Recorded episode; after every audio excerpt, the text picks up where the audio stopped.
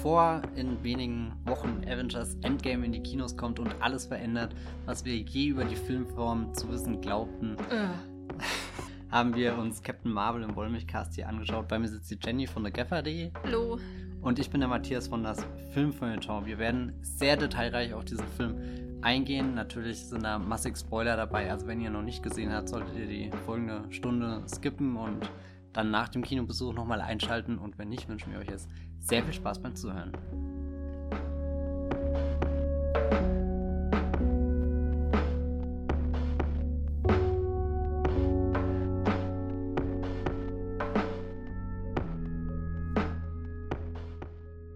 Brie Larson ist Captain Marvel und damit muss man sagen, hat Kevin Feige schon wieder einen richtigen Besetzungscoup gelandet, wie das ja des Öfteren im Marvel Cinematic Universe der Fall ist, wo irgendwie Kate Blanchett verschenkt wird und tausend andere tolle Schauspieler wie Tilda äh, Swinton ja auch in Doctor Strange, man erinnert sich Stimmt. schon gar nicht mehr daran. Captain Marvel glänzt zum Beispiel mit Lee Payson, der zum zweiten Mal in der Rolle von Ronan the Accuser äh, zu sehen ist und wenn euch das nicht sagt, dann ist das überhaupt kein Problem weil wir mussten uns auch schon mehrmals vergewissern, ob er dann eine wichtige Figur ist, die lebt, stirbt oder was auch immer. Er hat einen Hammer, das charakterisiert alles, was er tut. Ja, das ist tatsächlich wahr. Das sagen wir nicht nur, weil wir zynisch sind. Aber kommen wir zurück äh, zu, zu, zur Hauptheldin, ähm, Brie Larson. Jenny, hast du dich dann auf diesen Film gefreut mit dem Vorwissen um alles, was bisher im MCU geschehen ist und natürlich auch mit dem Wissen, dass das jetzt die erste Superheldin in, in den alleinigen Credits ist. Also wir hatten ja schon Ant-Man and the Wasp, da war die Wasp an zweiter Stelle genannt, aber Brie Larson darf den Film ja jetzt ganz alleine anführen. Also, ähm, richtige Vorfreude ist beim Marvel Cinematic Universe Film bei mir sowieso immer so eine Sache. Ich freue mich immer mehr auf die DC-Filme, weil da, da ist es ja quasi ein bunter Topf, wo alles rauskommen kann, kann. Also sowas wie Justice League, aber auch eben sowas wie Aquaman oder so.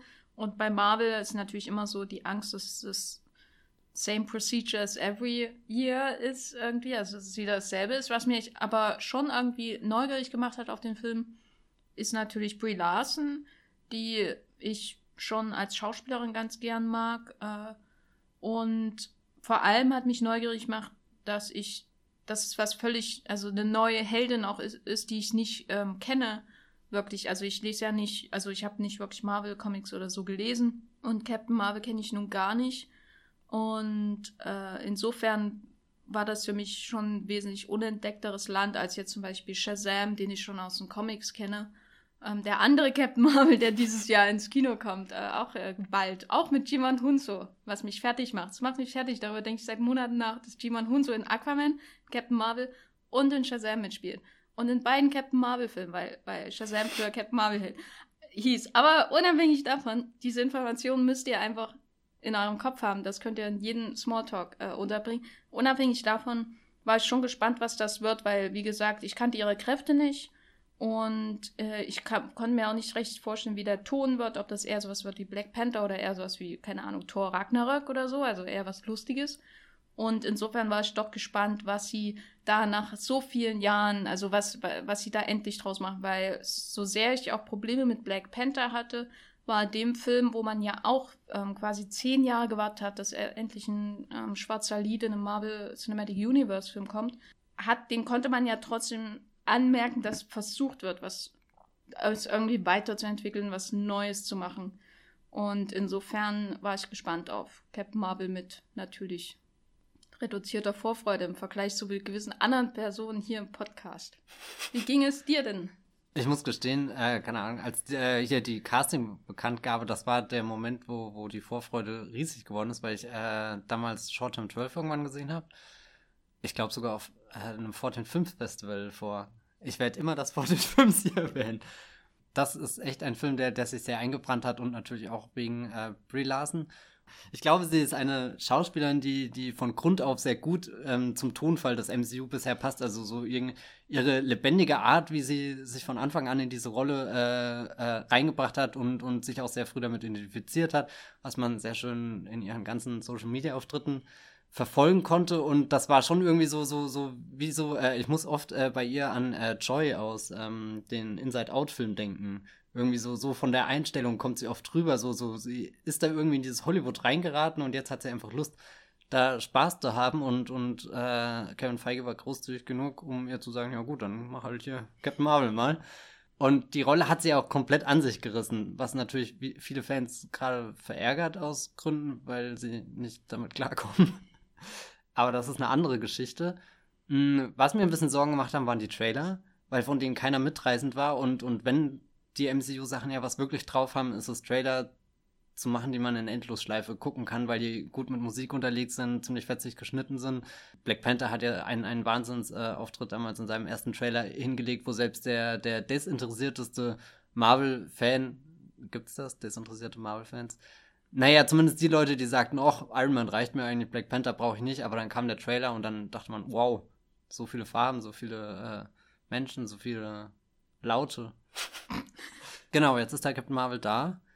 Und so, so positiv ich hier jetzt versuche auch zu argumentieren, muss ich mir auch ein bisschen eingestehen, dass er nicht ganz der Film geworden ist, auf den ich gehofft habe. Also es ist kein, kein neuer Guardians of the Galaxy irgendwie. Das ist so das, wo ich mir visuell am ehesten gewünscht hätte, dass er hingeht, weil Jenny hat schon gesagt, wir haben jetzt genug Marvel-Filme gesehen, dass wir nicht mehr so blind äh, voller Vorfreude da reinrennen können und, und sicher gehen, dass uns das Universum mit, mit einem richtig äh, überwältigenden Blockbuster berauschen wird, gerade nach dem Thor Ragnarök, der ja schon versucht hat, irgendwie so fetzig, poppig zu sein, mit die hässlichsten Szenen hat, die wir auch schon hier im Podcast ausführlich diskutiert haben. Da ist dann Captain Marvel auch irgendwie ein Film, der unterwältigt, aber dazu vielleicht später mehr. Zuerst können wir vielleicht noch sagen, inszeniert wurde er von Anna Bowden und Ryan Fleck. Das sind zwei Regisseure, die schon mehrmals zusammengearbeitet haben, unter anderem bei Mississippi Grind und ähm, Half Nelson. Genau, Half Nelson mit äh, Ryan Reynolds. Das Gosling. Äh, oh, verdammt. Ich habe gerade wirklich eine Sekunde überlegt. Ich habe den leider nicht gesehen, aber sie haben noch gemacht ein paar Episoden bei Billions. Äh, wup, wup. Was haben sie noch? Wir haben vorhin nachgeguckt, gell? Äh, Schon wieder vergessen. haben sie noch gemacht. Stimmt, Affair. Und, und Looking. Treatment und Looking, genau. Ja, also Looking, richtig gute HBO-Serie. Da ist ja eigentlich Hoffnung gegeben, gerade auch, weil, wie wir festgestellt haben, haben sie ja schon so, so ein bisschen ein äh, Gespür für, für intime Dramen entwickelt, auch für, für Außenseiterfiguren, die irgendwo reinkommen. Jetzt meinte Jenny vorhin schon zurecht, na gut, Captain Marvel ist jetzt nicht unbedingt die Außenseiterin. Also ich glaube, in der Grundanlage ist sie eine, aber mhm. so wie es im Film dargestellt wird, wird da nichts draus gemacht, weil sie halt von Anfang an in Zeitlupe mit ihrer Gruppe rumläuft und ähm, äh, eigentlich die ganze übel, also einfach nur so Coolness suggeriert, auch durch die Performance von Brie Larson, wenn sie sich da halt die, die locker aus dem Gesicht bläst, was meine Lieblingsszene im ganzen Film ist, ehrlich gesagt, in der U-Bahn, äh, der, der S-Bahn ja. in Los Angeles oder U-Bahn, was immer. Ähm, und deswegen sehe ich da, ich sehe in der Grundannahme, sie ist eine Außenseiterin in der Queer-Welt, weil sie nicht weiß, woher sie kommt. Äh, und sie ist eine Außenseiterin auf der Erde, weil sie nicht äh, weiß, was, wo sie herkommt als Mensch. Äh, aber es wird halt nichts draus gemacht. Sie, hm. sie ist immer die awesomeste im Bild. Wobei ich Eindruck. zumindest argumentieren würde, dass, dass ihr Character Arc schon insofern ist, dass sie irgendwie so zerrissen zwischen zwei Welten eingeführt wird. Und dann spielt der Film ja unfassbar viel mit Erinnerungsfetzen. Aber wird sie wirklich zerrissen zwischen zwei Welten eingeführt? Weil diese überstürzte Einführung ähm, klar träumt sie da äh, von Annette Benning und wer tut das nicht, ehrlich gesagt. Oh, und dann hat sie diesen Fight mit, äh, diesen Pacific Rim äh, slash Matrix Fight mit Jude Law, wo sie mhm. da im Dojo kämpfen oder was es da ist. Äh, aber eigentlich ist sie doch schon, sie wirkt doch so, als würde sie schon immer da wohnen. Weißt du? Na, aber nur in den ersten Minuten des Films. Sobald dann diese Passage kommt, wo, wo sie da von den, äh, den, den Skrulls, das sind nämlich die Bösen, äh, unter, unter die Lupe, unter die Folter, was auch immer, genommen wird und dann in diesem komischen Konstrukt hängt, wo die Laserstrahlen in ihren Kopf links und rechts reingehen, da hatte ich dann schon das Gefühl, dass eben diese sichere Figur, die da früh ist um 5 Uhr bei Jude Law an die Tür klopft, wie als wäre nichts gewesen und ihn zum Kampf herausfordert, äh, dass die dann schon irgendwie unsicher wird und, und das, das kratzt ja auch sehr an sie, weil sie, sie weiß ja, dass sie mächtig ist und dass sie eigentlich Kräfte hat, aber dann tauchen da Dinge auf, wo sie nicht weiß, äh, wie sie damit umgehen das, soll. Das finde ich so verwirrend bei dem Film, weil eigentlich ist sie ja von Anfang an verunsichert, weil sie nur sechs Jahre Erinnerungen hat. Hm. Und es wird so äh, suggeriert, dass sie so danach sucht, so, es wird ja immer alles sehr stark ausbuchstabiert, wenn sie da zu der Supreme Intelligence geht, äh, Supreme Intelligence, ne, geht und da in diesem grauen Matschpampe-Raum rumsteht und mit Annette Benning redet. Aber ihr ganzer Habitus, da spiegelt sich das halt nicht wieder, weil alles ist so selbstbewusst an ihr, auch äh, wie sie da in den Kampf zieht, mhm. da auf diesem 80er-Jahre-Planeten, äh, wo sie dann gefangen genommen wird. Also das ist immer so widersprüchlich. Es wird immer gesagt, sie hat diese ganzen Zweifel an ihrer Herkunft und würde da gerne was wissen, aber in ihrer ganzen Art ist sie schon von Anfang an gesetzter Charakter so. Das fand ich immer, es hat mich den ganzen Film über gestört, so ein bisschen. Auch wie sie dann so ganz selbstverständlich die ganzen Squalls niedermachten im Raumschiff und das halbe Raumschiff und das Raumschiff explodiert quasi wegen ihr, mhm. weil sie die, die Wand wegsprengt. Äh, das ist so, sie ist quasi schon vollendet, bevor ihre Reise auf dem Ark eigentlich überhaupt beginnt, weil da lernt, auf dem Raumschiff hat sie halt die ersten Zweifel, was soll das eigentlich mit diesen komischen Menschenerinnerungen und so. Aber so wie so wie sie sich gibt, ist sie eigentlich schon eine vollendete Figur. Und nicht eine, die diesen Arc zu Ende gehen muss am Ende des Films, bis zum Ende des Films. Weißt du, dieses Be the best version of yourself ja. äh, ähm, zeigt sich eigentlich nur in ihrer Elektrofaust, die irgendwann ein Elektrokörper wird. Und nicht in ihrem Charakter dass sie selbstsicherer wird oder sie entscheidet, ich mache das jetzt. Das immer, wird immer so postuliert, aber eigentlich ist sie von Anfang an komplett gesetzt und selbstsicher. Na, was ich, oder, oder der Moment, wo, der, wo sie für mich funktioniert hat, ist ja am Ende diese Schlüsselsequenz, wo sie sich dann fallen lässt und es gibt ja mehrmals davor irgendwie so Flashbacks, wo sie irgendwie bei, beim Militär in der Ausbildung runterfällt, aber das, aber sie muss halt immer hart sein oder so. Und ich habe, oder für mich hat das dann so funktioniert, dass sie in den sechs Jahren, wo sie in der Cree-Welt eben gelebt hat, wir, wir lernen sie erst am Ende dieser sechs Jahre, da wurde sie halt von der Trude Law-Figur auch dahin getriezt, du bist eine Kämpferin, du bist stark und, und was anderes kennst du dann gar nicht und dass das so eine, so eine, so, so ein Tunnelblick irgendwie war, den sie da bekommen hat. Und dass sie am Ende zulässt, ich bin aber auch ein Mensch und ich kann jetzt hier hinfallen und, und das Tolle ist, wenn ich da hinfalle, dann kann ich wieder aufstehen und damit rechnet kein Mensch, dass ich das tue irgendwie. Und, und das dann auch irgendwie losgelöst von dem fremdgesteuerten äh, Cree-Knopf, den sie da irgendwie in ihrem Hals hat.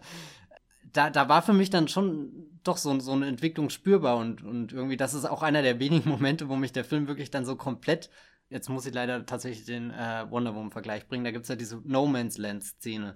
Also die stellvertretend irgendwie für, für die Figur ist, wie, wie sie da, da ähm, was sie bedeutet, irgendwie, wie die Menschen um sie herum reagieren. Und es ist zwar nicht genau das gleiche, aber zumindest war das das erste Mal in Captain Marvel, dass ich ein ähnliches äh, Gefühl für die Figur hatte, dass ich wusste, wer sie ist und, und so. Also irgendwie hat mir das dann doch gefallen. Da müsste ich widersprechen, aber ich kann es auch andersrum verstehen ich glaube, die Stärke des Films ist nicht, wie, wie filigran er seine Figuren ausarbeitet. Nee, ich meine, Iron Man, um jetzt mal einen anderen mhm. Marvel-Erstlingsfilm zu nehmen, Erstling im Sinne von erstes Solo-Abenteuer einer Figur, macht das ja auch nicht. Da ist ja Tony Stark im Grunde auch schon ein recht cooler, ähm, recht cooler Typ von, mhm. äh, der eben, dessen größte Entwicklung ist, dass er nicht mehr Waffen verkaufen möchte so richtig, weil er war in Afghanistan. Kann ja mal passieren. Bei Thor fand ich immer, fand ich die, die, Thor hat für mich zum Beispiel eine der interessantesten Charakterentwicklungen, weil er am Anfang halt so über hm. ähm, selbstbewusst ist und dann wird so den, von Teil zu Teil sein Ego immer mehr zusammengestutzt. Das macht ihn, glaube ich, auch zu einem der interessantesten Charaktere im MCU, so rein vom Unterhaltungspotenzial, weil er ähm, sich völlig selbst überschätzt. Und so, insofern gibt es da schon einige, die ich tendenziell einfach spannender finde, als was jetzt mit Captain Marvel ist, weil, weil diese Suche nach der Identität ist für mich auch so. Das muss ich nicht jedes Wochenende sehen und vor einem Wochenende habe ich erst Alita gesehen. Insofern. Autsch, was für ein Burn. An ja, dieser Stelle schaut euch bitte Alita an. ähm, Gibt es denn noch andere oder wie würdest du den Film ins Verhältnis zu diesen anderen ähm, Solo-Erstlingsfilmen hm. vom MCU setzen. Ich finde, weil du gerade gesagt hast, ähm, Thor macht eine längere Entwick oder interessantere Entwicklung durch. Vielleicht ist das auch ein Problem, dass der Captain Marvel-Film eben jetzt der eine Film ist und danach muss sie gleich bei Avengers Endgame sein. Black Panther hat ja wenigstens den Vorsprung, dass er als Solofilm Infinity, äh, nicht Infinity War, sondern Civil War davor hatte. Und das ist ja auch dem Tom Holland äh, als Spider-Man dann zugute gekommen, dass diese Figuren irgendwie grob schon mal in dem riesengroßen Avengers, äh, also eigentlich dritten Captain America, Avengers 2,5, was auch immer, drinne waren und da grob angerissen waren im Sinne von, wir haben ihre Kostüme gesehen, wir wissen ungefähr, wie ihr Charakter ist, wissen auch, äh, ob sie eine politische Dimension haben. Bei Black Panther ja, bei Spider-Man eher nicht. Das ist halt der Boy, der sich gerade super freut, dass Tony Stark irgendwie in sein Queen's Home eingedrungen ist und irgendwie mit seiner Tante flirtet und eigentlich ist alles weird, aber hey, es ist Tony Stark. Ja, keine Ahnung. Ähm, am ehesten, glaube ich, ist der Vergleich zu Black Panther da, eben weil beides Vorläuferfilme vor diesen großen definierenden Avengers-Filmen jetzt sind, die, die ja irgendwie das Ende einer Ära nach zehn Jahren darstellen. Jetzt gerade Endgame definitiv das Finale von Phase 3.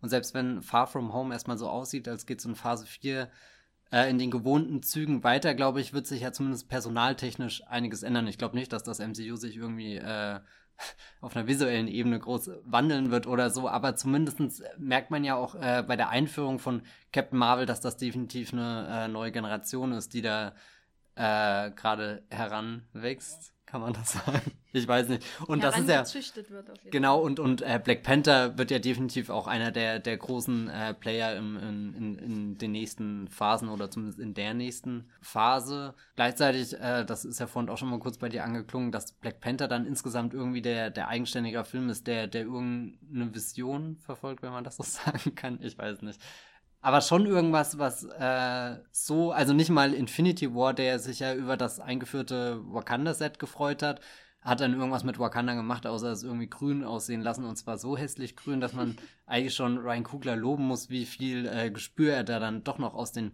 Kostümen und so so rausbekommen äh, hat, dass man das Gefühl hatte, dass es wirklich ein geheimer Staat, der da irgendwo im Verborgenen ist und eine sehr faszinierende äh, Politik verfolgt, die gerade umgestimmt wird oder nicht, aber am Ende öffnet er sich dann zur Welt hin. Bei äh, Brie Larson hat sie ja auch diesen, oder, oder diesen, diesen Bekenntnismoment hat ja irgendwie jeder Solofilm. Hier Iron Man sagt am Ende bei der Pressekonferenz nicht nur, ich will zwei Cheeseburger, sondern, ach nee, das ist schon eine Pressekonferenz davor. So viele Pressekonferenzen im Leben von Iron Man, das muss echt anstrengend sein. Aber dass er eben sich der Öffentlichkeit gegenüber als der Superheld bekennt, der er ist. Ähm, Black Panther macht das ja ähnlich, wo er dann vor den Vereinten Nationen steht und zwar nicht direkt sagt, ich Black bin Black Panther, sondern er geht eigentlich noch viel weiter. Ich bin hier der Anführer einer äh, Nation, von der ihr nichts wusstet und wir sind euch technologisch so überlegen, aber wir wollen mit euch zusammenarbeiten, weil hey, Thanos kommt. Und Brie Larson hat ja auch irgendwie diesen, diesen Höheflug Siegeszug am Ende, wo sie sprichwörtlich durch ein ganzes Raumschiff durchrast und da alles umstirbt, aber so richtig ausleben darf sie das dann auch nicht, sondern wird gleich irgendwie in die nächste Rolle gezwängt worüber ihr beim Movieplot zum Beispiel heute einen tollen Text lesen könnt, der ja mitunter zu Krux hat, dass, dass sie genau wieder da reingerät, wo, wo sie Jude Law am Anfang in die Ecke irgendwie drängt, der, der, der ja was von ihr fordert. Hier, ich will die beste Version von dir. Es ist fast schon wie als lehnt sich Bradley Cooper aus dem Fenster und, und wirft Lady Gaga nochmal einen Blick zu. ähm, oh mein Gott. Oh. sehe eine Zukunft für das Meme ja. im MCU. Und da ist dann, also so, so wo, wo ich bei Black Panther zum Beispiel ganz klar eine, eine Entwicklung habe, die nicht, äh, die, die, die bei B rauskommt, obwohl sie bei A anfängt, habe ich ein bisschen das Gefühl, dass der Captain Marvel-Film nicht zu sehr sein Eigenleben entfalten darf, dass die Superheldin zu bestimmt eingeführt wird, weil klar ist, sie muss in Endgame äh, irgendwas Großes gegen Thanos reißen, weil die übrigen Avengers haben ja schon mal davor versagt. Das sind solche Versager. Jetzt können wir es endlich mal aussprechen. Das sind solche Versager. Ja, keine Ahnung. Ich, ich, ich weiß nicht. Ich finde, äh, ich glaube, der Film wäre, hätte, es wäre besser für den Film gewesen, wenn er nicht so kurz vor äh, Endgame gekommen wäre oder hätte halt einfach ein anderes Drehbuch gebraucht, hätte, was, was besser darauf optimiert ist, weil Black Panther hat ja zumindest den, den zeitlichen Bezug, er ist direkt davor. Während du bist jetzt in den 90ern, aber musst halt noch, das hatte schon fast wieder so Iron Man äh, 2 äh, Züge, wo du irgendwie den Iron Man 1 fortsetzt, aber gleichzeitig ist Iron Man 2 ja der erste Film, der sehr aktiv versucht hat, dieses Cinematic Universe auszuprobieren und, und dann eben ganz viel Avengers-Vorarbeit zu leisten. Er hätte vor allem einfach die, die Avengers 4 Abspannszene nicht gebraucht. Das ist genau, das Problem, ja. vor allem, weil die ja wirklich nicht in den Film passt. Sie wurde offensichtlich nicht von Ryan Fleck und Anna Bowden gedreht, sondern das sieht man, also und vor allem ist sie so ohne jede Pointe einfach so, ich bin jetzt hier da und guckt bitte Avengers 4. Dabei hätte es doch völlig gereicht, die Katzenszene am Ende zu haben, die ganz nett ist. Oder sowas in der Art. Oder keine Ahnung, ein Schnitt, wo sie nochmal äh, zehn Jahre später ähm, äh, Lee Pace einen ins Maul haut. Keine Ahnung, mir egal. äh, und dann am Ende dieser äh, Captain Marvel will return in Avengers Endgame, was mhm. ja wirklich ein, das ist ja, kommt ja am Ende dieses Films, also Captain Marvel, das wäre doch viel cooler gewesen als Ähm, hier übrigens einen Outtake von unserem Avengers-Set, weil wir haben den Film ja noch nicht genug beworben. Also ist dann nicht so, dass irgendjemand nicht weiß, dass Avengers Endgame im Kino läuft. Das ist so, ja. also naja, aber das ist ein anderes Thema. Wir können ja erstmal beim Film an sich bleiben, weil mhm. äh, ich bin beim zweiten Mal, ich war zweimal in Captain Marvel, obwohl ich ihn überhaupt nicht mochte, äh, beim zweiten Mal vor dem Abspann äh, also äh, vor der Abspannszene rausgegangen. Das war ein sehr befriedigendes Gefühl, das einfach mal zu machen. Mhm. Äh, und nicht dieses, ach, jetzt kommt noch was und dann noch was. Wir haben ja jetzt hier zwei Leute, die noch nie so einen großen Film gedreht haben. Was bringen die denn an den Tisch, sozusagen, wie man so schön sagt? Ne? Was, was ist das, was Ryan Flagg und Anna Borden im Film hinzufügen? Und wo gibt es vielleicht Dinge, die fehlen bei ihnen, die bei anderen vielleicht nicht so fehlen? Oder die vielleicht generell fehlen im MCU. Zum Beispiel schöne Bilder. Matthias, sag doch mal. Er hat ja teilweise so ein paar Einstellungen, wo ich gerne einen Screenshot gemacht hätte, aber überwiegend ist der Film visuell unfassbar unterwältigend. Das ist sehr schade, weil, weil du hast vorhin gesagt, oder, oder ich habe ich weiß nicht, wer es gesagt hat, er ist nicht subtil, so, er sagt sehr deutlich, was er will, und dann sind die Bilder halt auch noch so klar. Und irgendwie ist das Na, ja. Vor allem nicht mal klar. Also manche sind ja wirklich dunkel und trüb. Also diese äh, No Doubt Kampfszene. Hm. Da saß ich noch mal drin in einem anderen Kino und ähm, dachte nur, wer hat das beleuchtet? War, wer, saß der mit einer Kippe vor der Kamera? Warum ist das so trübe alles? Also warum? Weil es muss ja nicht so sein. Man kann auch ein düsteres Raumschiff darstellen mit Kontrasten im Bild oder hier und da mal eine Farbe und nicht so graues Mischmasch und da machen wir jetzt unsere große äh, punkige Kampfszene. Also das verstehe ich einfach nicht. Vor allem James Gunn hat ja gezeigt, wie man das in einem Raumschiff ja. eigentlich ganz ansehlich gestalten kann, selbst mit einem Marvel-Film, der komplett digital ist. Also irgendwie find, fand ich es ja interessant. Zwei äh, Regisseure hat man ja eher selten bei einem Marvel-Film, wenn es nicht gerade die Russo-Brüder sind. Und die sind halt schon irgendwie so eine eigene nervige Marke geworden, dass ich äh, eigentlich, das ist der, der, der schlechteste Fall von, von Marvel-Regisseur eben, weil die genau diesen, diesen jetzt will ich schon wieder klare Bilder sagen, aber diesen einfachen Bildern so. Bei ihnen geht es immer darum, dass der Superheld im Bild ist und sonst irgendwie nichts irgendwie. Das ist zwar super effektiv und ich glaube, deswegen funktionieren die Marvel-Filme auch so gut als Mainstream-Phänomen, weil eben nichts Ablenkendes ist, nichts Komplexes da ist oder, oder nicht irgendwie Zack Snyder, der halt wirklich gestörte Bilder da in seinen Batman v Superman schleust oder so, sondern, sondern du kannst halt auf den ersten Blick hast du alles Wichtige sehr schnell erkannt. Das ist vielleicht manchmal ganz gut. George Lucas arbeitet ja auch eher so, dass er hier seine, seine äh, Storyboards durchgeht und, und guckt, was funktioniert auf den ersten Blick und wo er länger als ein paar Sekunden braucht. Das funktioniert nicht, aber trotzdem entwirft halt George Lucas wirklich Bilder, in denen man sich verlieren kann. Während bei Captain Marvel sind halt meistens nur zwei Personen und ein super hässlicher Hintergrund zu sehen. Ich glaube, ich bin nicht äh, in der Lage, Anna Borden und Ryan Fleck sehr viel Positives zuzusprechen. Also wo, wo man, glaube ich, ihre Vorteile so ein bisschen sieht, sind die Charaktermomente, weil der Film funktioniert nicht, also für mich funktioniert er weder als unterhaltsamer Blockbuster, wenn, wenn jetzt, wenn ich zum Beispiel von der Action ausgehe, weil das ist für mich alles so, ich kann nicht mal sagen, dass es richtig furchtbar ist, sondern es ist einfach so alles wie so eine Nulllinie. Hm. Ähm, so die Basics werden gemacht und dann bitte weiter. Aber das, wo er funktioniert, sind so die paar Dialogszenen, die paar Charaktermomente, insbesondere alles, was Ben Mendelssohns Talos angeht, der ja wohl der MVP des ganzen Films ist, also der, der Most Valuable Player in diesem Marvel-Film. Und ich weiß nicht, wenn da die Katze hingehalten wird und er irgendwie komplett zurückschreckt, das ist halt sowas, wo ich denke, äh, sie haben schon eine, ein Gefühl für Timing solcher Szenen und ähm, andererseits habe ich auch überlegt, ob es so wirklich die dramatischen Beats in dem Film funktionieren. Also das, wo du ja wirklich denkst, die Regisseure von Half Nelson müssen, haben damit Erfahrung, ne? Oder In Treatment, was ja eine Serie ist, die quasi nur aus Dialogen besteht, von äh, Leuten auf Sesseln.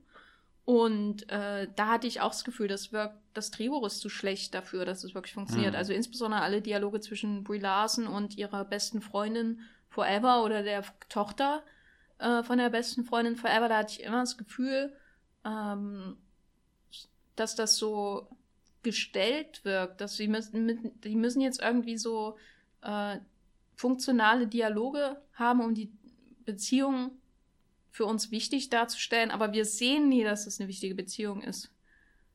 die wichtigste Beziehung ist die zur Katze. Und das auch nur, weil Samuel Jackson mit einer Hingabe sein Nick Fury spielt. Das muss ich sagen, ist zum Beispiel was, was ich, äh, also ja, ich sehe auch das Drehbuch als äh, nicht so einen der runden Dinge dieses Films, aber zumindest die Nick Fury-Figur bringt er, glaube ich, als lebendigste Figur überhaupt mal in einen Film mit rein. Bisher ist er Nick Fury in den Avengers-Filmen am ehesten die äh, mysteriöse, geheimnisvolle Figur gewesen, wo man immer damit rechnen muss, oh Gott, was für ein Abgrund offenbart er jetzt, was, was, für ein schmutziges, welche Leiche hat er im Keller, damit er äh, hier die Avengers-Initiative gründen konnte und danach fällt er auch irgendwann komplett raus. Eigentlich habe ich den Film gebraucht, um endlich mal die Begeisterung für Fury nachzuvollziehen, weil klar, er ist ziemlich cool mit seiner Augenklappe und so. Aber, also ja, Charaktermomente, darauf kann ich mich schon einlassen. Und, und du hast es schon angesprochen, was mit Ben Mendelssohn in diesem Film passiert, hat wohl keiner äh, erwartet, gerade weil im Voraus so viel über Jude Laws Rolle spekuliert wurde, ob er dann jetzt ein Böser ist oder nicht. Und irgendwie erstickt das komplett, sobald Ben Mendelssohn durch seine Gummimaske, die ja, ja. wirklich aussieht, als ist sie ich meine das jetzt nicht abwertend, aber irgendwie dachte ich ein paar Mal am Anfang bei dem Film, das erinnert mich, ich habe äh, vor zwei Jahren oder so, bevor Discovery angelaufen ist, von der Original Star Trek Serie ein paar Folgen geschaut. Und äh, da sind ganz viele äh, von diesen, diesen Sets, wo du ganz deutlich merkst, da ist kein Budget da, aber da ist wirklich äh, die Überzeugung da, dass das ein fremder Planet ist, der mit seinem roten Rauch und, und seinem sandigen Gestein und, und den komischen Felsvorsprüngen, die da sind. Und da hat ja äh, Captain Marvel am Anfang auch eine Szene, die wirklich herrlich dahin ist auch an einem überwiegend echten Set dann gedreht, was man merkt und was, ich will jetzt nicht trashig oder so sagen, aber wo halt auch diesen.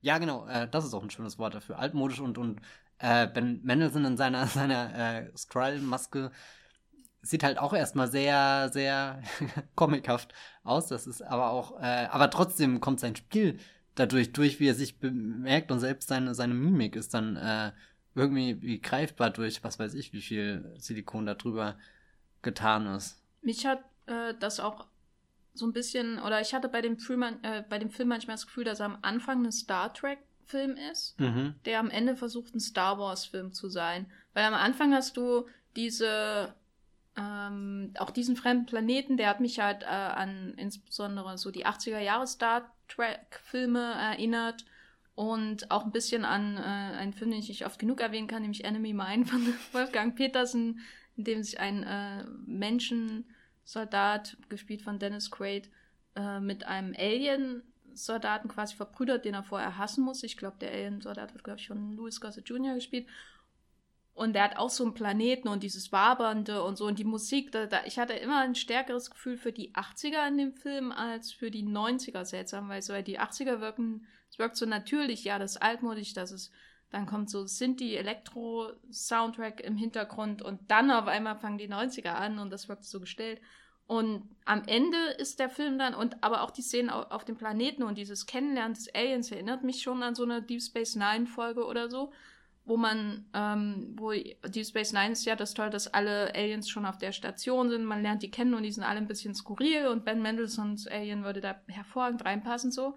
Äh, ich kann mir richtig vorstellen, wie er äh, äh, irgendwie mit einem Ferengi Schnaps trinkt oder so. Und äh, gegen Ende muss aber diese große Geschichte erzählt werden, wie sie ihre Kraft kriegen. Mhm. Dann gibt es diese ähm, Jagd über mit dem Raum, mit den Raumschiffen, die dann ja schon ziemlich stark an Star Wars-Filme erinnert. Ähm, und insbesondere hat es mich auch an Star Wars 7 erinnert, seltsamerweise. Ähm, und das sind zwei Sachen, die, da findet es irgendwie nicht so richtig zusammen. Also, ja, und dazwischen die 90er Jahre Pastiche, der hat für mich eh nicht funktioniert. Hat für mich äh, relativ wenig funktioniert an dem Film, muss ich sagen. Ähm, ja, fand ich ein bisschen schade. Also der Film, das hat vielleicht auch mit der Struktur zu tun, die du äh, im Vorgespräch dieses Podcasts als Chaos beschrieben hast. Ähm, kannst du da vielleicht näher drauf eingehen? Was sind so die strukturellen Probleme des Films? Na, er hat also nicht nur Weltraum und Los Angeles, sondern er verstreut ja seine Figuren dann. Die wir eigentlich haben wir ja die, die Star Force am Anfang, wo man denken könnte, das wird äh, was Größeres. was Guardians jetzt, of the Galaxy 3 vor allem doch. Genau, das wäre ziemlich gut gewesen, aber dann wird ja die, die, die Gruppe am, sehr schnell zersplittert und dann schlägt sich eh irgendwie jeder auf eine andere Seite und am deutlichsten wird es irgendwie mit Jude Law, der ja dann also so, so ausgehend von allem, was man über ihn weiß, dachte man ja schon, der wird sehr lange einen in diesem Film begleiten und irgendwann gibt es wirklich Szenen, wo Brie Larson ganz random Telefone sucht und ihn anruft und man hat keine Ahnung, wo er denn gerade ist und fragt sich auch, warum er nichts unternimmt, um also so, ja, es gibt ja, für alles. Es dauert 22 ja, ja, ja, Stunden. Genau, ja, es, es, gibt für alles so eine Notlüge oder nee, nicht Notlüge, sondern Notausrede. Halt. Ja, genau so. Irgendwie, warum, warum das jetzt nicht hinkommt, aber ich, als, und es gibt nämlich eben genau zweimal diese Szene, wo sie mit ihm telefoniert und beim zweiten Mal dachte ich echt, habe ich das jetzt nicht schon mal gesehen? Also das war so ein ganz unglücklicher Déjà-vu-Moment, wo, wo ich immer für mich merke, wenn, wenn ich so eine Szene irgendwie das Gefühl habe, die kenne ich, aber kenne ich nicht, dann wappert der Film gerade irgendwie so vor sich hin und droht kurz davor, äh, einen zu verlieren. Und, und da ist auch äh, diese ganzen, äh, was dann eben in Los Angeles passiert ist, gehört für mich zu dem zum unglücklichsten ganzen Film. Also ich finde weder die, die Verfolgungsjagd äh, zu Bahn und zu Auto irgendwie interessant, was ja offenbar das große Setpiece ist, was an Terminator 2 erinnern soll, wenn äh, hier vorherige Aussagen äh, recht behalten sollen. Ich weiß es nicht. Mich hat es ein bisschen an äh, The French Connection erinnert. Oh mein Gott. mit dem Auto und einer U-Bahn hinterherjagen, so einer Hochbahn. Ja. Ähm, genau. Aber ich mochte diese Sequenz eigentlich aber vor allem nicht, nicht, weil sie irgendwie interessant inszeniert war, weil das war sie nicht. Also sie ist so, es ist jetzt nicht so eine komplett verhunzte Actionsequenz, weil es ist schon relativ klar, was irgendwie passiert, aber da ist halt irgendwie nichts. Da ist nicht mal ein Ansatz von von Kreativität drin, sondern eher so, wir zeigen das halt jetzt so, äh, oder die Second Unit macht das halt jetzt, ne? Was mir an der Sequenz allerdings gefallen hat, ist, dass man halt Brie Larson, die recht furchtbare Dialoge in dem Film transportieren hat, dass sie da einfach so als Actionheldin halt richtig Charisma und Spielfreude beweist. Also wie gesagt, die Szene, wo die da äh, in dem Wagen ist und sich die Locker aus dem Gesicht bläst und Stan Lee anlächelt, der das Trio für Mallrats übt für seinen äh, Auftritt dort in dem Film. Das ist, fand, also da wirkt der Film noch mit am lebendigsten in einer Szene, wo Ben Mendelssohn nicht dabei war. Ähm, die Kämpfe an sich fand ich total langweilig. Ja, und auch gerade bei dieser äh, Los Angeles Kampfszene war das so eine Szene, wo ich immer dachte, und jetzt geht's los. Und aber es kam dann nie der Punkt so, weil, also man kann nicht verkaufen, dass das spektakulär ist, wie Fury mit seinem Auto da hinterhergefahren ist. Da, ja, ich weiß nicht. Und dann geht's ja nach ähm, äh, in dieses Archiv ja, erstmal, mhm. irgendwo in der Pampa. Was ich eigentlich eine sehr tolle Idee finde, weil äh, was ja so ein bisschen das Chaos in dem Film befördert, ist, dass die Skrulls Gestaltwandler sind und äh, dadurch ja jede Person sein können, was am Anfang eben bei diesem Planeten zu einem Hinterhalt führt, der dann dafür sorgt, dass diese Star Force-Gruppe aufgespaltet wird.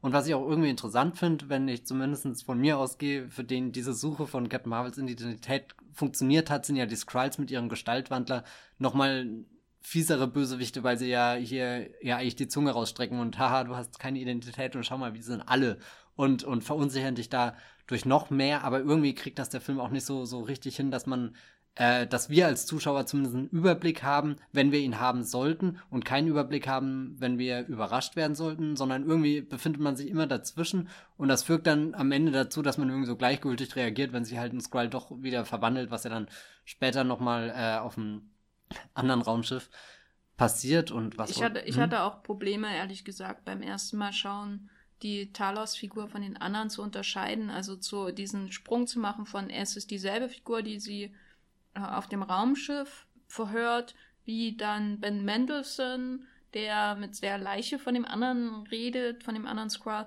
und dann der, der dann in Louisiana auftaucht am Walking hm. Dead Set äh, oder so, wo auch immer sie da sind. Äh, also das hatte ich ja beim ersten Mal schauen, hatte ich echt äh, Probleme, weil die halt, ähm, den erkennst du ja eigentlich nur an seinem komischen ähm, Dialekt, den er da hat. Äh, und ich kannte Brandon Mendelssohns Stimme nicht so genau. Weiß nicht, ich hab, bin, hab, bin halt kein, kein intensiver Bloodlines-Zuschauer gewesen. Ich habe es immer noch nebenbei geschaut. Ja, los. Die erste Staffel. Und äh, ja, das fand ich halt jedenfalls super verwirrend. Wie viele gibt's da denn jetzt eigentlich? Oder ist es nur einer, der sich dann alle verwandelt? diese Kampfszene da in dem Archiv ist auch so, so, wir haben irgendwie einmal den Fahrstuhlfight in Captain America Winter Soldier gesehen und dann machen wir das jetzt äh, und er tritt da den, den Fury gegen, die, gegen den äh, Archivschrank oder was es da ist und es wird ja, das ist auch wieder so eine Szene, wo ich denke, ja, es ist relativ klar inszeniert, was da passiert, aber auch so völlig lustlos, ohne irgendwie eine Spannung drin zu haben oder irgendwie eine überraschende Bewegung oder so. Und ähm, da hatte ich auch wieder das Gefühl, war da jetzt jemand anders, der sich darum gekümmert hat, weil die, die, die beiden Regisseure keine Zeit hatten oder sind sie, haben sie einfach kein Gefühl dafür und warum wird das so schnell abgehandelt und ja, ich weiß nicht, das sind halt so Sachen, die passieren halt, man findet es nicht richtig furchtbar, aber es ist so eben, es ist eben da, ne?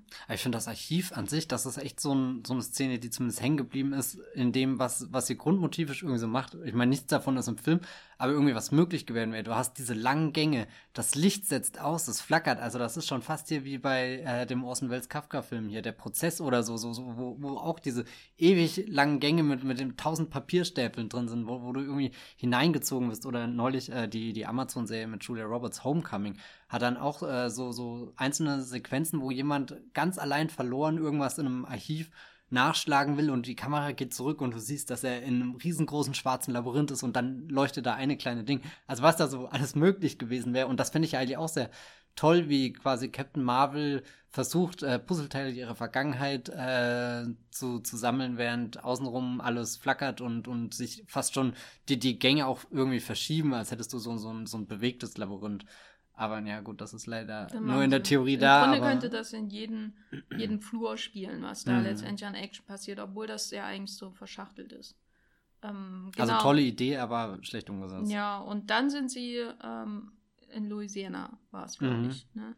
Und da lernen wir, da kommt dann der große Twist mit Talos, äh, wo der Film eigentlich erst richtig anfängt, so ein bisschen. Also, weil dann ist so klar, äh, wer ist sie eigentlich und. Und was steht auf dem Spiel auch so ein bisschen ja, für die Einzelnen?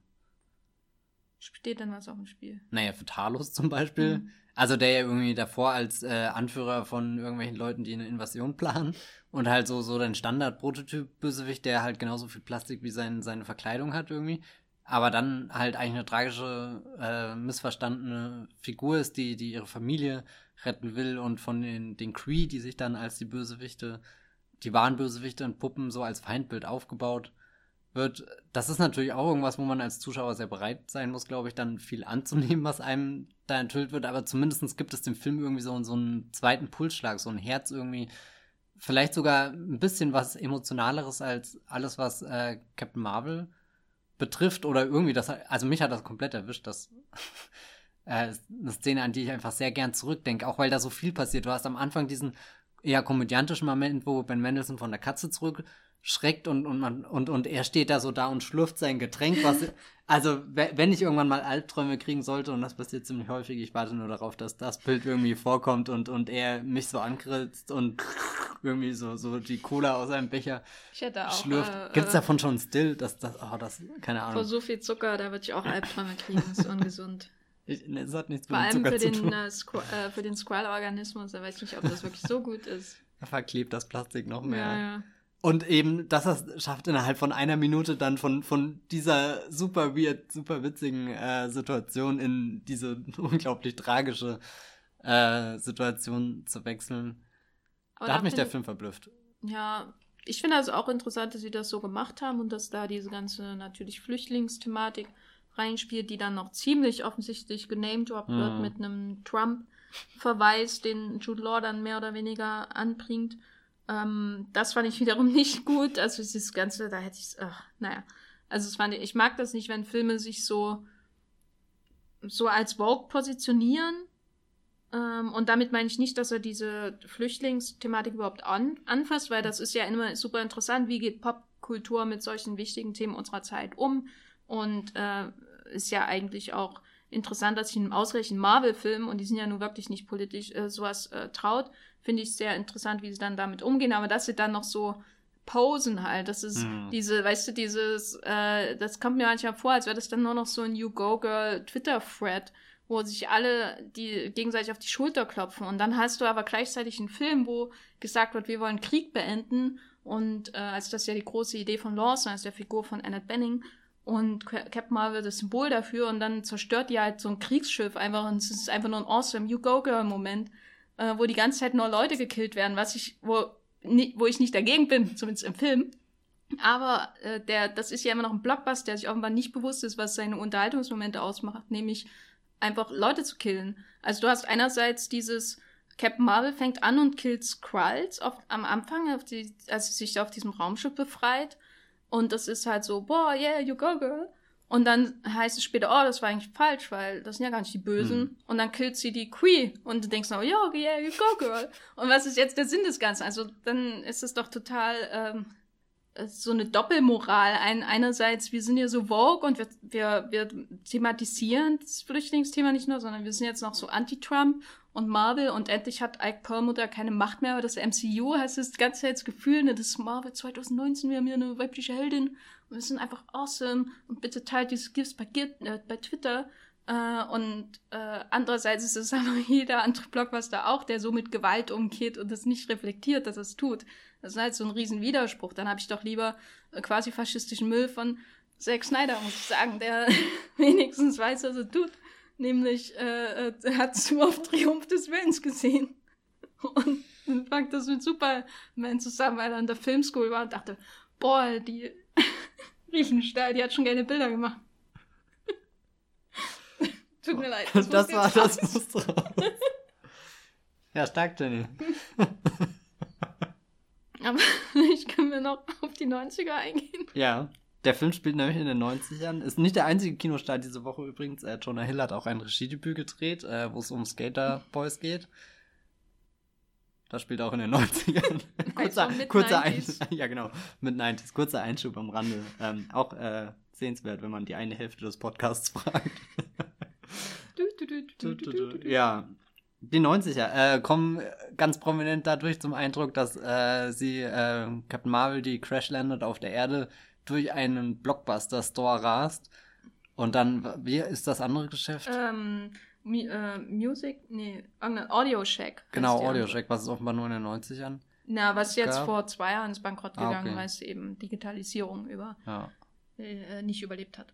Dann hat man natürlich ganz viele äh, Musikdinger, die äh, hindeuten, wann der Film spielt. Irgendwie, ich glaube, David Chen war das, hat auf Instagram schon einen großen Logikfehler ausgemacht, weil seiner Meinung nach müsste der Film 94 spielen, wenn Stan Lee das Mallrats-Skript liest, weil der müsste 94 irgendwann gedreht worden sein. Aber das No Doubt-Lied hier, ähm, was am Ende zu dieser Kampfszene kommt, ist von 95. Also, äh, wo ist der Pablo Hidalgo von äh, dem MCU? Der guckt, dass das da alles passt. Ich bin furchtbar enttäuscht. Ich auch. Äh, ich habe dem Film dann gleich noch einen halben Stern weniger gegeben. Also gar keinen. so in der Art. Jenny, wie fandest du denn diese ganzen Spielereien mit dieser äh, Dekade, die ja bei Netflix mit Everything Sucks schon glanzvoll untergegangen ist? In sowas wie mit 90s, da habe ich meine 90er auch wieder erkannt, obwohl ich nicht in den USA gelebt habe, sondern irgendwo in Ostdeutschland. Ähm, hier wirkte das alles wie so eine, so Pappmaché, das irgendwie über, über die 2010er Jahre gelegt wird, weil das ist so, ähm, das LA an sich daran können sie nichts ändern. Es wirkt so wie jedes andere LA, was du heute oder vor zehn mhm. Jahren in Kino gesehen hast, weil da halt schon diese, diese U-Bahn existiert, die, glaube ich, erst relativ spät gebaut wurde und dadurch wirkt das alles wie zu modern. Ja, es wirkt nicht alt, weil die 90er sind noch nicht so lange her. Zumindest für mich. äh, und dann hast du aber ähm, diese, diese, sag ich mal, Pappmaché-Referenzen wie, das sind dann halt ähm, Two Lies-Poster oder Aufsteller, und irgendwelche ähm, Poster an der Wand für Smashing Pumpkins, damit wir uns dran erinnern, dass es mal eine gute Band war und die, die Mitglieder nicht totalen Schaden haben jetzt. Und äh, eben solche verschiedenen Sachen, so, die dir ähm, signifi äh, die dir quasi zeigen sollen, ah, hier, das ist die Zeit, yay. Damit kann ich nur irgendwie leben, als dafür ein Gefühl für die Zeit, abgesehen von irgendwie einem dummen Bill Clinton-Witz in einem Dialog, ähm, entwickelt der Film nicht. Also ich hatte immer mehr das Gefühl, für diese 80er als für die 90er, weil der Film am Anfang gedreht ist wie so ein 80er-Film. Er klingt so, er fühlt sich so an. Aber die 90er, da, da passiert filmisch nichts, was mhm. die 90er in Erinnerung ruft. Zum Beispiel mit solchen Sachen wie Independence Day, weil am Ende, das könnte ja an Independence Day erinnern, aber ähm, diese, dieses Gefühl für diese Blockbuster damals, das entwickelt der Film nicht, weil das vielleicht auch ein bisschen zu schwer ist für die Regisseure oder wen auch immer.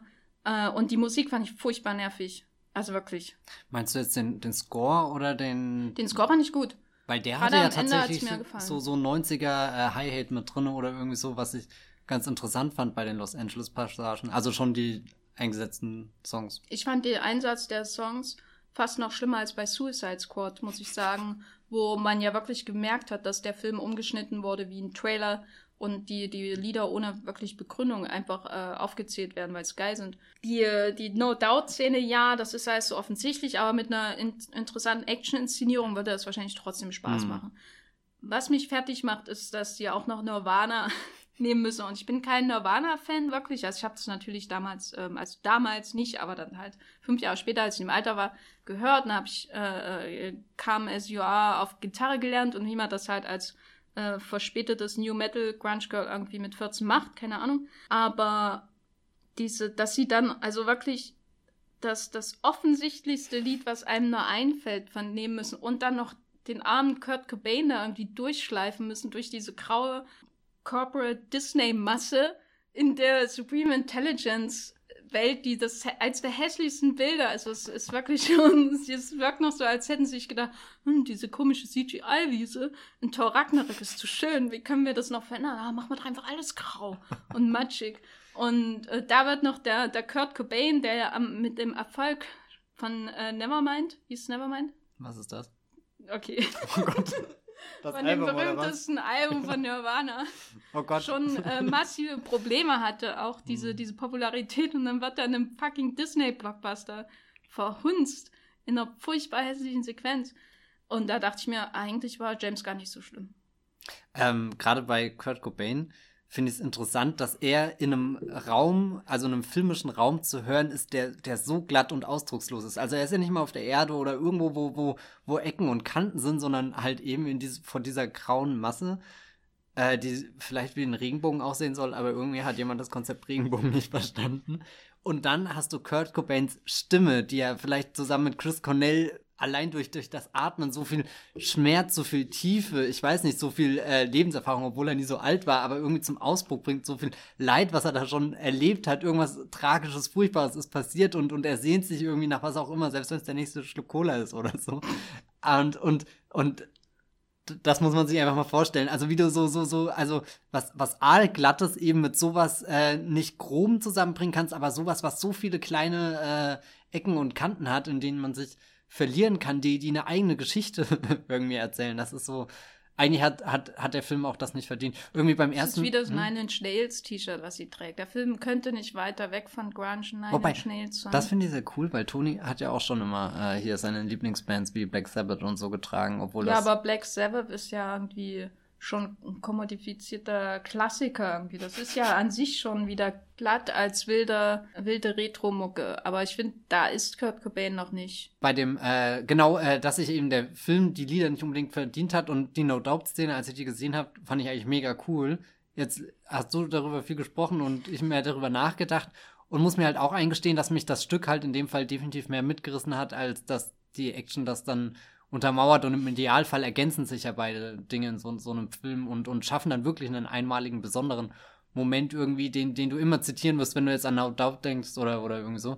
Aber ja, ich glaube halt nicht, dass die Kampfszene im, im Fall von Captain Marvel gut genug dafür war. Ja, Captain Marvel, ähm, wo steht die denn jetzt am Ende dieses Films? Im Avengers Headquarter. okay, das gut. Ist, das, das ist so schockierend, dass ich dir das genauso beantworten kann. Aber äh, weil ich muss ja sagen, ich fand den Film furchtbar. Ne? Also furchtbar medioker halt. Nicht so furchtbar wie Tor 2 furchtbar, wo ich auch denke, da ist so viel schiefgelaufen an dem Film, dass es äh, mich irgendwie schon fast wieder beleidigt. Ähm, und hier ist es einfach so halt, wie gesagt, es ist so durchschnittlich, dass es mich auch wieder beleidigt auf eine andere Art, weil ich irgendwie das Gefühl habe, da haben wir jetzt elf Jahre drauf gewartet und das alles, was ihr liefert, also echt jetzt. Ne? Also, ich weiß nicht, ich mag zwar MCU-Filme nicht, aber ich habe ja trotzdem nicht den Glauben an die Menschheit verloren. Weil vor zehn Jahren mochte ich MCU-Filme und dann, naja, dann kam Avengers und so. Und dem Film ist zumindest gelungen, Captain Marvel einzuführen, aber das würde ich auch vor allem als Verdienst von äh, Brie Larson anziehen, weil sie, ihr zuzuschauen, macht einfach Spaß. Sie ist so immer mal am Rande des Overactings, weil sie ja jeden, jede Bewegung ihrer Figur irgendwie mit der Mimik nochmal kommentieren muss, so leicht ironisch oder so. Aber sie kann es halt, ne? Und ich, wenn sie irgendwann mal ein gutes Drehbuch kriegt, dann wird es vielleicht auch ein schöner Film. Mhm. Vielleicht ein guter Regisseur, das wäre noch was, so eine gute Regisseurin. Äh, Karen Kusama zum Beispiel. Karen Kusamas Captain Marvel 2, bitte, ja, jetzt. Was ich bei Brie Larson auch toll finde, wir haben ja gerade eben gemeint, der Film ist sehr angepasst, aber irgendwie hat es Kevin Feige nicht geschafft, sie anzupassen. Also ich glaube fast, er fürchtet sich ein bisschen vor ihr, weil sie so wortstark und so laut ist. Also sie macht da teilweise in dem Film Dinge, wo ich mich oft gefragt habe, dass ihr dann nie jemand gesagt hat, das soll sie bitte, bitte anders machen, sondern sie, sie hat da, also du merkst richtig, dass sie sich die Szenen wirklich genau eingeprägt hat und überlegt, wie kann ich das irgendwie ein bisschen eigenwilliger rumreißen oder so. Und, und das hat zwar funktioniert nicht immer, aber ist zumindest irgendwas, was diesen Film definitiv lebendig macht und irgendwie so, so auch, äh, er ist super vorhersehbar in der Handlung, aber ich wollte trotzdem wissen, wie sie in späteren Szenen reagiert und, und, und was sie da macht. Ich würde auch vor allem sie gern auf einem anderen Planeten fern von MCU-Plot sehen, wie sie mit Talos irgendwie abhängt und äh, gegen irgendwelche Aliens kämpft, keine Ahnung. Ja, generell mehr, mehr von diesen ganzen Weltraumgeschichten, die halt eben, was auch immer diesen Star Trek, Star Wars-Film ergeben hätten. Und ja, ich weiß nicht. Wobei, äh, ich bin auch neugierig, wie das Zusammenspiel mit den Avengers ist, wenn es in einem runden Film irgendwie oder wenn es in einem Kontext passiert und nicht einfach nur in irgendwelchen super unterbelichteten Räumen, äh, schlecht belichteten Räumen, wo, wo eher mal verdutzte Gesichter sind und Captain America. Hat er noch einen Bart eigentlich gehabt? Ich weiß gar nicht mehr. Ich glaube, der ist schon rasiert, ist weil schon jetzt geht's um was. jetzt geht's um was.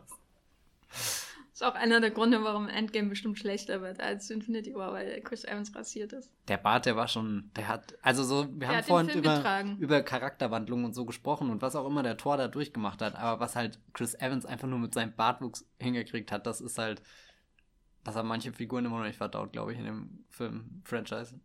Fazit zu Captain Marvel. Ich finde ihn furchtbar. Hab's, glaube ich, schon mehrfach erwähnt. Ich finde es schön, dass Brie Larson trotzdem so viel Lust daran hat. Ich hoffe, sie hat trotzdem noch Zeit, mal einen anderen Film zu drehen, außer das und irgendeine Apple-Serie, die ich sowieso nicht sehen werde, weil ich werde auf jeden Fall nicht Apple-Serien gucken. Bitte zitiert mich nicht in fünf Jahren, wenn ich das dann tue. Und gute Schauspieler, ohne die Schauspieler wäre der Film wirklich unerträglich, würde ich sagen, weil er einfach, weil da nichts ist, außer Leute, die Spaß am Spielen haben. Und das ist immerhin was, ne?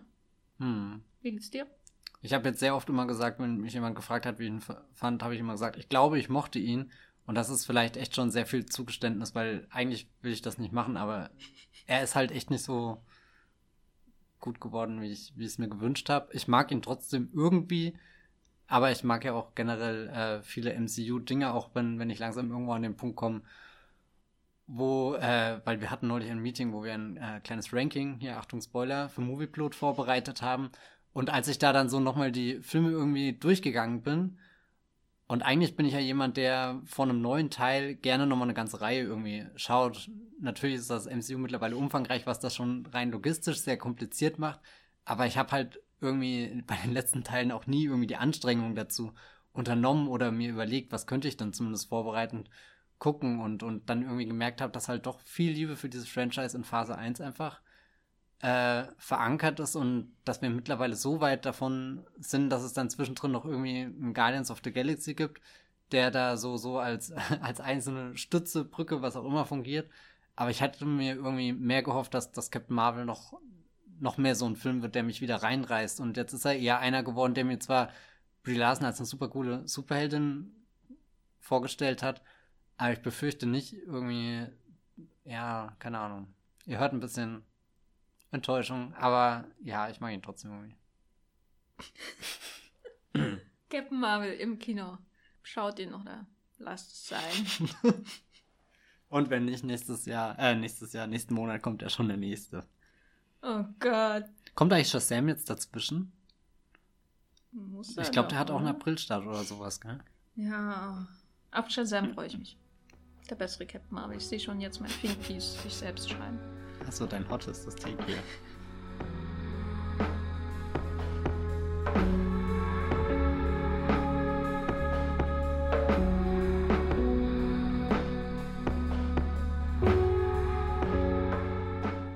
Ja, das war unser Podcast zu Captain Marvel. Es ist sehr lang geworden. Wir haben jetzt heute auch nur über diesen einen Film gesprochen, weil es muss sich ja dann doch alles auf dieses, äh, ja, das ist schon ein, ein, ein, ein Moment für die Geschichtsbücher. Ob jetzt also, im Guten um oder im Schlechten. Hier, um jetzt einfach mal dazwischen zu schreien, kann ich doch sagen, dass wir eigentlich noch eine halbe Stunde über den reden wollten. Und dann noch über andere Filme. Und dann haben wir auf die Uhr geguckt, ups, eine Stunde vorbei. Ja, das Und- ist der, der Podcast, den ihr nie hören werdet. Oder vielleicht doch. Oder vielleicht wartet ihr einfach bis nächsten Montag, wo Ja. wir unseren Special-Podcast machen über Asterix und Trautmann.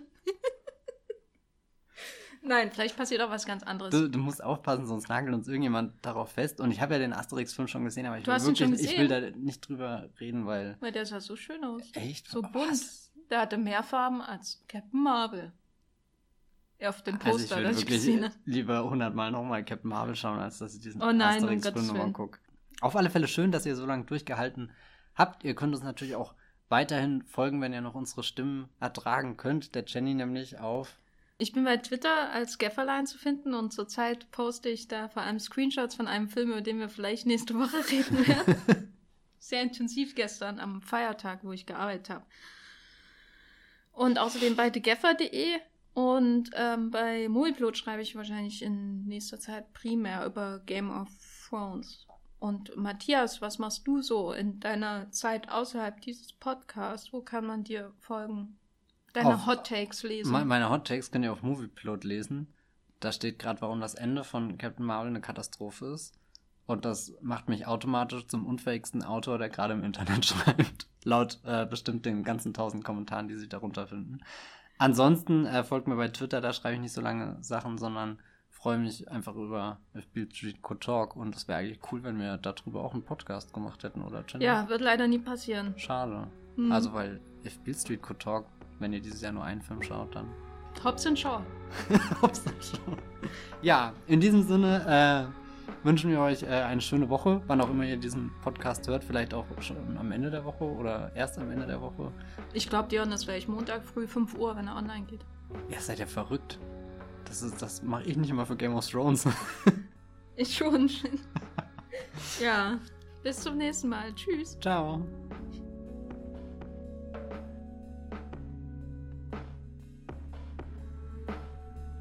Der Wollmilchcast wird produziert von Matthias Hopf und Jenny Jeckel. Unser Intro und Outro stammt aus dem Song Slam Canto von Kai Engel. Ihr könnt den Podcast bei allen gängigen Apps abonnieren und wir freuen uns über Kommentare und Bewertungen bei iTunes.